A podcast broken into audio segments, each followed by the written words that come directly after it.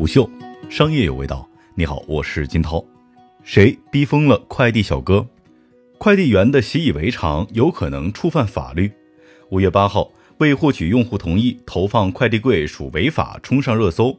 邮政管理部门近日表示，快递员未征得用户同意就投递到快递柜属于违法行为，用户可以向快递企业投诉。江苏新闻就此发起了一项投票。超半数的人选择了不问也不通知，全靠自己查物流信息。剩下的按照票数从大到小依次为会通知但不会问同不同意，以及有的会有的不会，还有就是一般都会。也就是说，对江苏这个有百分之十五的快递都是通过快递柜的方式投递的大省而言，其中约百分之七点五左右的快递都属于违法投递，侵害消费者涉及面之广难以想象。对未经用户允许擅自投放快递柜的违法行为定性，释放了用户长时间内的怨气。新闻下被数千点赞顶上热评第一的用户称，一直都是直接放快递柜，从来没有事先问过。菜鸟驿站社区代放点也连带成为了今日用户重点吐槽的对象。那放菜鸟驿站呢？我都觉得放快递柜算仁慈了。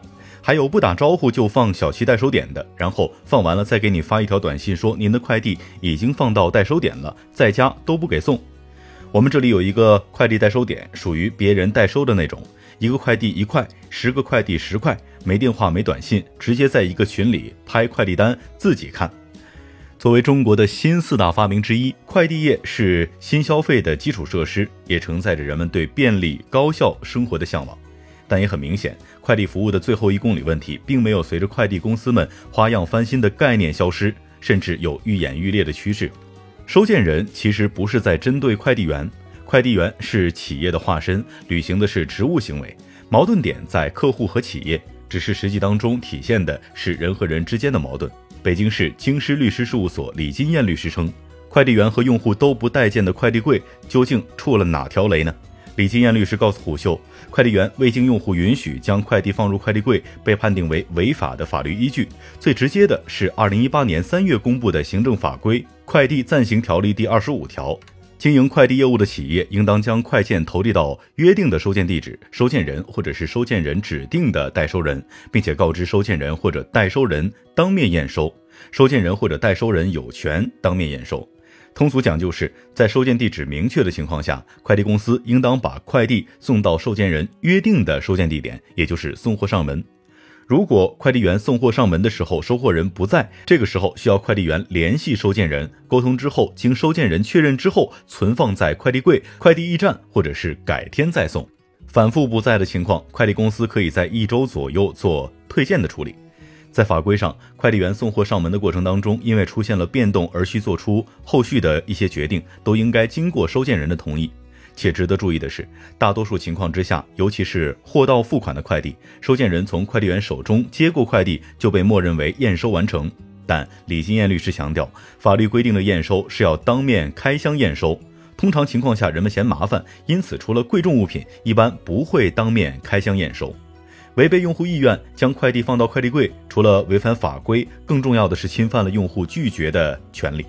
拒收是电商消费之后产生问题常见的解决方式。用户已经决定要拒签，快递却被直接送进了快递柜，物流信息显示签收，让消费者失去了拒绝的权利，并且要承担被签收的后果。此外，签收代表服务关系的结束，如果是贵重物品出现了问题，想要追责就难上加难了。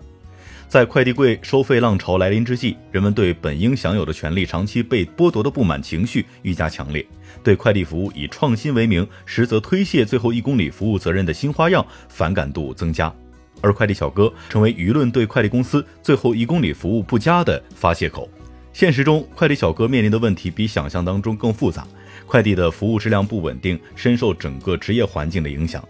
如上文提到的，除了京东、顺丰快递员无需自己承担蜂巢使用费，中通等加盟制快递公司大都需要快递员自己付钱。这些公司将配送任务分配给当地的快递承包网点，而网点自己招聘快递员，合约可以随意操作，存在不符合劳动法的行为。但这些快递网点不会直接在合约当中规定，而是通过送件提成抵扣，因此在合法上没有漏洞。但这显然不符合劳动法的整体精神。劳动者付出对价劳动，获得劳动报酬，不应当承担企业的运行成本。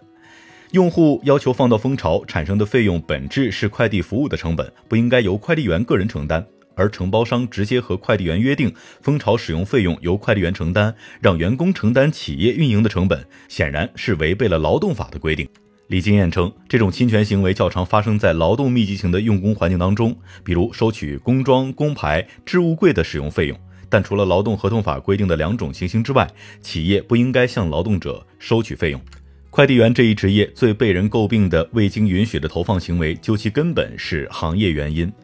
劳动密集型产业的劳动力成本低，快递员靠多送件获得更多的收入。当收入和送快件的数量直接挂钩，而上门成功率又往往取决于收件人是否在家的时候，一旦联系与约定上门时间的成本大于直接投入快递柜的成本，快递员会倾向于把快递放在快递柜，以便去多送几个快递，并且快递员有送件数量的 KPI，也对应着各种名目的罚款。这些规定即使违反劳动法，但这一群体的可替换性与议价能力综合考量，他们只能无条件接受了。